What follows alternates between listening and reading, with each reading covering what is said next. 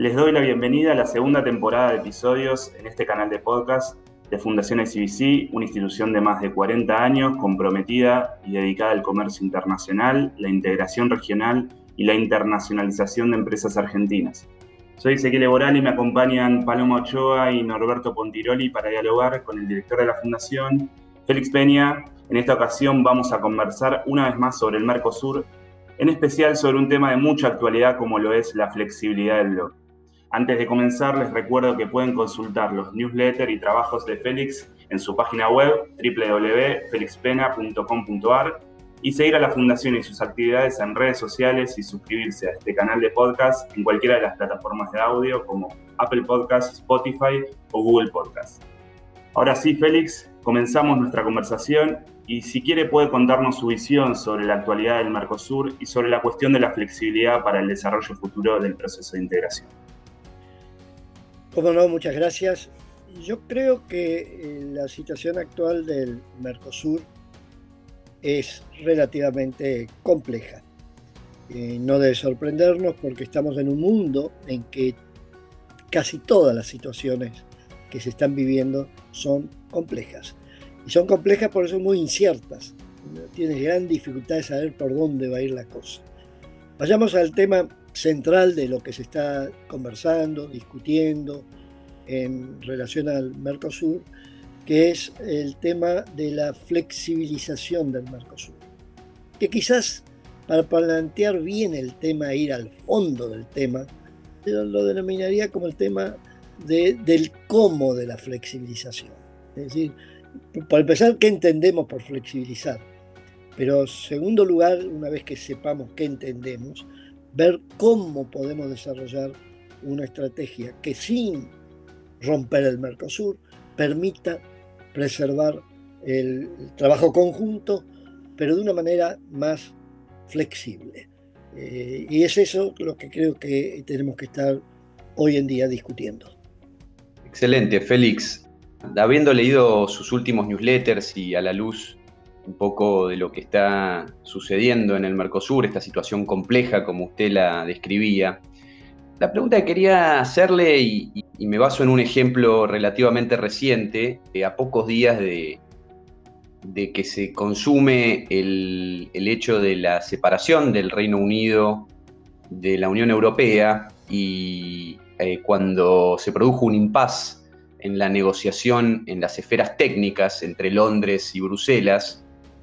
Hubo un encuentro entre el primer ministro Boris Johnson y la presidenta de la, de la comisión, Ursula von der Leyen, en donde con una forma muy poética de declaraciones públicas tras un encuentro lograron destrabar lo que finalmente luego se consumó como el tratado, el acuerdo de cooperación eh, y comercio entre el Reino Unido y la Unión Europea. En el Mercosur Sabemos que eh, la voluntad política al más alto nivel siempre ha sido, ha sido vital para impulsar y desarrollar al bloque, pero algunos también ven esto como una debilidad del proceso de integración, ¿no? porque los presidentes de los países, en especial los de Argentina y Brasil, cuando no se dedican los esfuerzos suficientes, el Mercosur queda paralizado, en particular en lo que refiere a la actualización y a la proyección internacional. Así que la, la diplomacia presidencial resulta clave para mover la maquinaria del Mercosur, para que ésta se ponga en movimiento. Como bien usted señalaba en su último newsletter, el 26 de marzo eh, se hizo una cumbre virtual conmemorativa de los 30 años del Mercosur,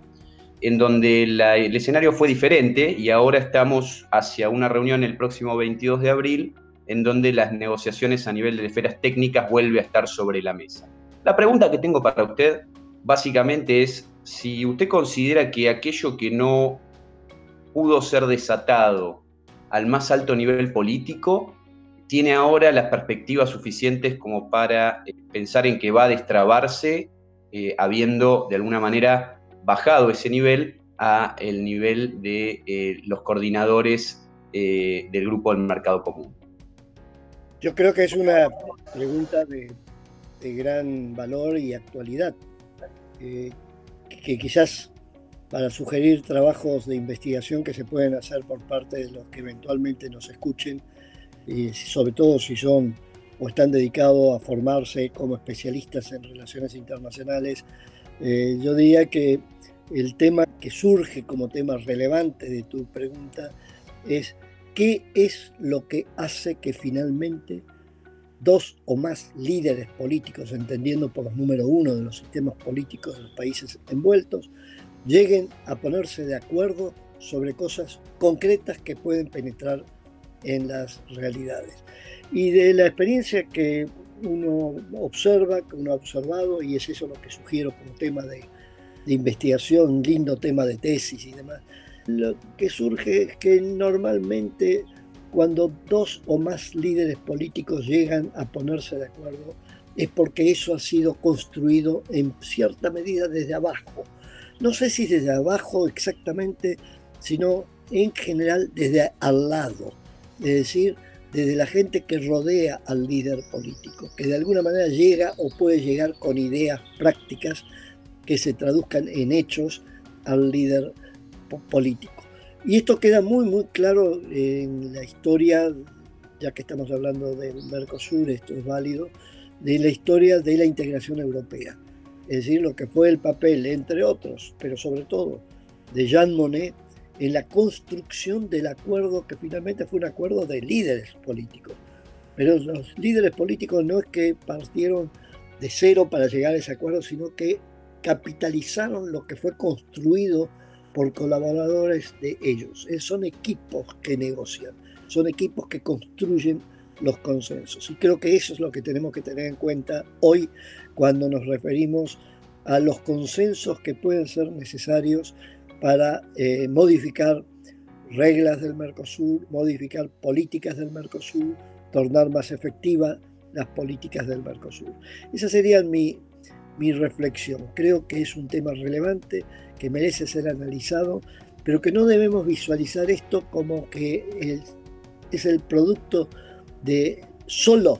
de la conversación de dos líderes políticos. Es producto de algo que se construye, vuelvo a decir, si no desde abajo, por lo menos desde al lado de los líderes políticos.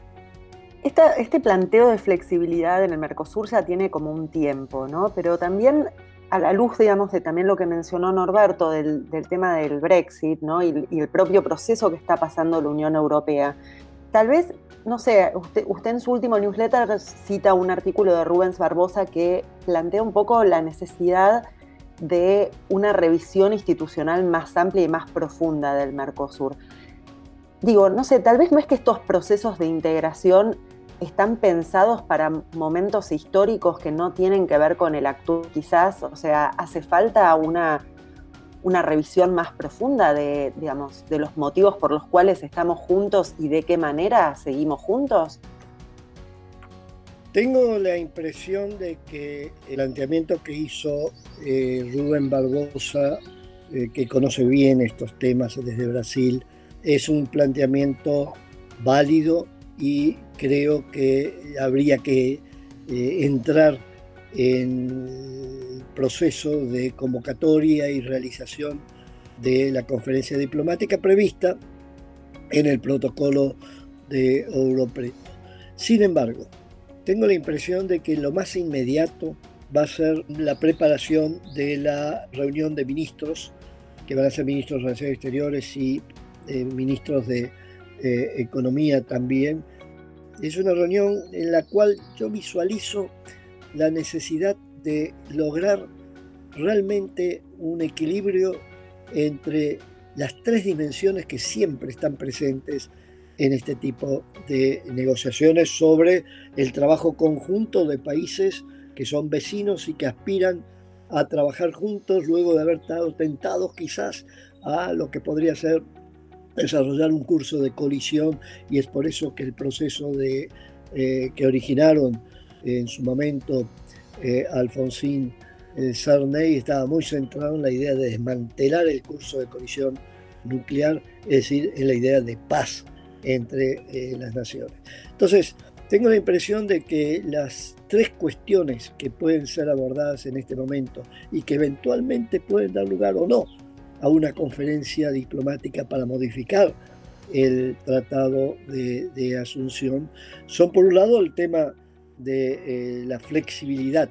del Mercosur. De ahí viene el pedido que se le ha hecho a Uruguay de que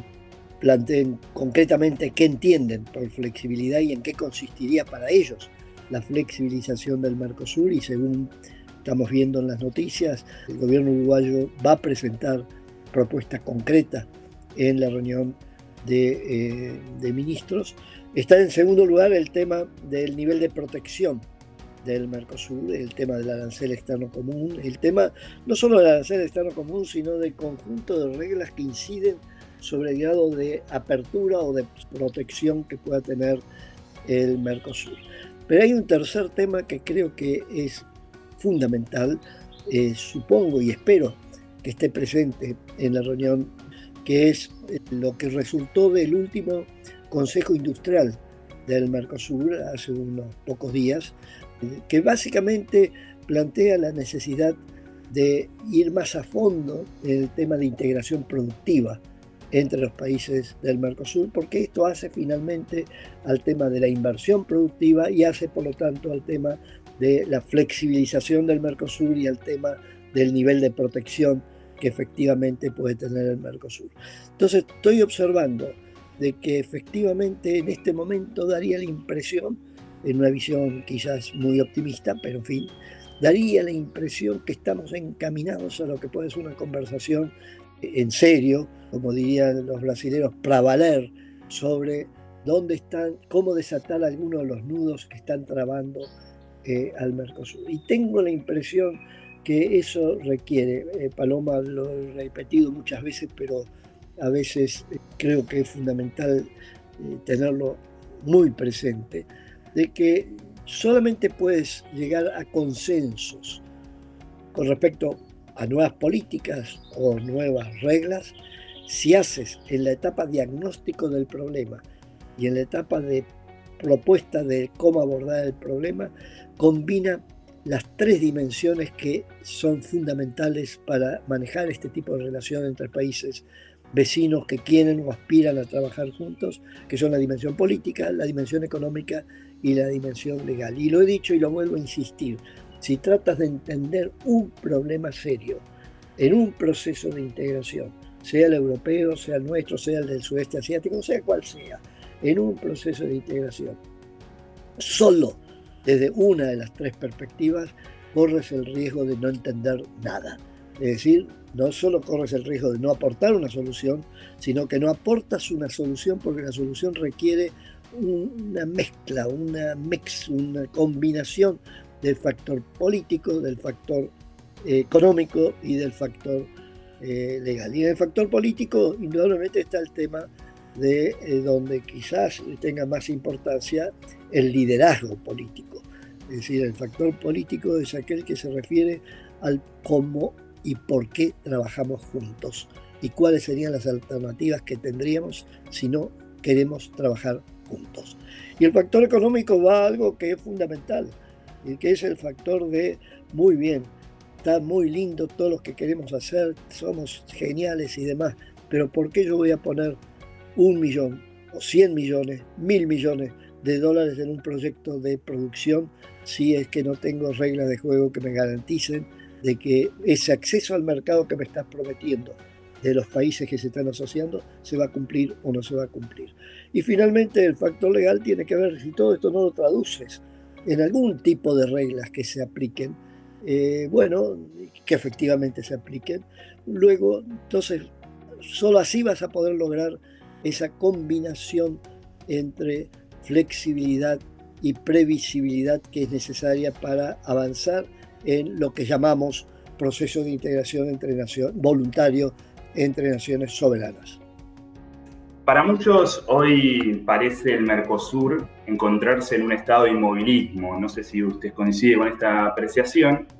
pero la discusión parece estar solo en flexibilizar el Mercosur y dejarlo como está, ¿no? O sea, no, no cambiarlo, sobre todo lo que es su núcleo. Aquellos que demandan flexibilidad se les exige, como usted bien dijo, que presenten propuestas en cómo hacerlo, de cómo llevarlo a cabo.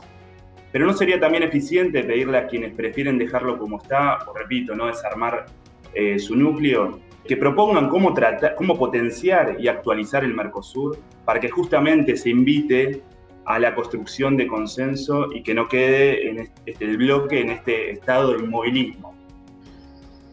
Totalmente de acuerdo, Ezequiel. Yo creo que el tema que se está planteando, que es el tema que aparentemente estaría como central de la próxima reunión de ministros de Relaciones Exteriores y aparentemente también de ministros de, Economía del 21 o del 22 de abril, yo lo visualizo casi como la punta del ovillo. Es decir, no es que sea el único tema, pero es el tema que en este momento te permite entrar en una serie de temas que están concatenados, que están vinculados entre sí y que forman parte del complejo más amplio de políticas y decisiones que deben ser adoptadas para tornar efectiva eh, eh, esta idea del trabajo conjunto entre nuestras naciones. Quizás eh, a medida que avancemos en la agenda de temas a discutir, vamos a tomar conciencia de que estamos en algo mucho más complejo que cambiar una política o cambiar una forma de operar en el Mercosur. Yo tengo la impresión de que a medida que empezamos a desatar por la punta de ovillo eh, los nudos que se han armado, son tantos los nudos que hay que vas a tener que llegar finalmente a eh, lo que podría ser el tema de una conferencia diplomática que aborde el conjunto de reglas e instituciones que permiten trabajar juntos. Esto se ha observado varias veces en la historia larga de la integración europea y que de alguna manera te lleva a tener claro que de lo que se trata, y es esto lo que es fundamental tener claro, que de lo que se trata cuando estamos aspirando a que un grupo de naciones que son vecinas, que son contiguas, puedan trabajar juntas en forma articulada en función de ah, requerimientos del plano de lo político, del plano de lo económico, del plano de lo social. Tienes que de alguna manera tener certeza de que todos los nudos van a estar sobre la mesa y que de alguna manera vas a sacar un nuevo, eventualmente un nuevo pacto, una nueva forma de encarar el trabajo en conjunto. Eh, lo que sí tengo a su vez muy muy claro que romper el pacto actual, retirarnos o retirarse del pacto actual en el contexto también actual, puede dar lugar casi, en mi opinión, sin la menor duda, a la apertura de un proceso de deterioro creciente de la relación entre nuestros países y quienes nos dedicamos al tema de relaciones internacionales sabemos qué significa eso en la vida real. Es decir, si los países no trabajan juntos, si no trabajan en conjunto, por un motivo o por otro, y son países vecinos muy vinculados entre sí desde el punto de vista, por ejemplo, económico, tomemos sectores como el sector automotriz, etcétera, lo más probable es que esos países van a terminar cursos de colisión complejos que en todo caso no es lo que yo creo que es deseable y no creo que nadie desee para nuestros países de este conjunto llamado hoy Mercosur. Muchas gracias Félix por conversar con nosotros hoy. Es un tema que seguro vamos a seguir reflexionando y debatiendo. Esperamos que hayan disfrutado este diálogo. Hasta el próximo episodio en este canal de podcast de Fundación ICBC.